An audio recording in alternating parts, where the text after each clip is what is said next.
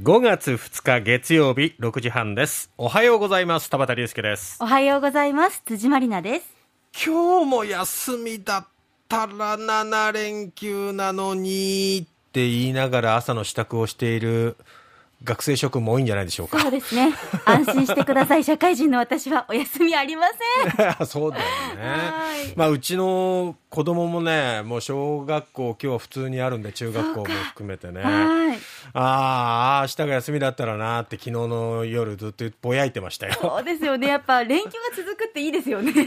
中ではでもね、今日と2日、あと今日2日でしょ？で、6日の金曜日も休みを取って10連休っていう方も多い中で、しい。はい。久しぶりにこう移動制限、行動制限のないゴールデンウィーク3年ぶりっていうことでね、僕はちょっと金、土、日とお休みをいただけたので、鹿児島に帰省してたんですよ。ご実家に。そうそうそう、まあ、父の法事もあったので、そちらにも出られたし、で、やっぱりね、家のこと、母一人になってると、周りの、例えばね、草とかも、庭もぼうぼうに生えてるわけさ。そうですよね。で、今までそれを父が全部やってたことが、草刈り機とかさ。使ったことないんだけど、ちょっと倉庫から引っ張り出して、初めて俺やってみたの。おお。あのーガソリン式のあの混合燃料っていうものを使入ったこうブンとチョークを引っ張ると、はい。エンジンかけてでグイーンってやるやつねあの使い方もよくわからないんだけどやっぱちょっとネットとかも見ながらね、はい調べてみてで母も困ってるだろうからと思ってこうやってみたら意外とできるものでできたんですよ、ええで結構う。もうあれがあるとスムーズにねはい。なんそんなこともできないのかってリスナーの方にこう言われるかもしれないですけど本当に今まで何にもやってこず父に全部任せてたことだったんで改めてやってみるとでもすっきりするのねうーん。なんかこう掃除でもさ片付けが終わった後って気持ちの整理がつくっていうかすっきりしない？わかります、わかります。そんな感じでボーボーだったこう庭がこう綺麗になっていく様を見るとねすごく気持ちもすっきりしたし。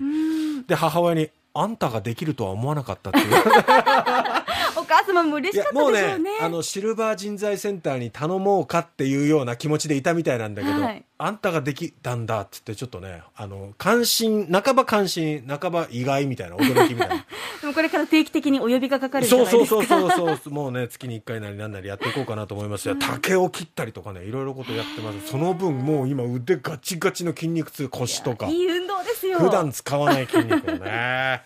まああのゴールデンウィークっていうこともあってこういろいろ帰省をするという方も多いと思いますけどね。でと実際鹿児島行ってみた時にね金曜日福岡から鹿児島そして、えー昨日鹿児島から福岡に戻ってきた九州自動車道もそんなにそんなに混んでなかったんですよ。渋滞覚悟してたんですよね、はい。まあ金曜日は天候が悪かったっていうことも影響したのかもしれませんが、それほど交通量が、えー午前中からお昼過ぎにかけてっていうのはあまり多くなかったんですけど、はい。か昨日もね午後かな夕方にかけて、まあ、交通量自体はちょっと増えてきたなっていうのはあるけど、はい。そこまでの渋滞らしい渋滞っていうのもなかったのでやっぱ関東とかねあっち方面に比べるとそこまでなかったかな金曜日博多駅はものすごく混んでましたよ。ああのリポートで行ったんですけど、ね。あちこち行ってるかもしれませんが、まあ、感染対策しながらゴールデンウィーク後半も過ごしていただきたいなと思います。今日も田畑隆介グローアップお付き合いください。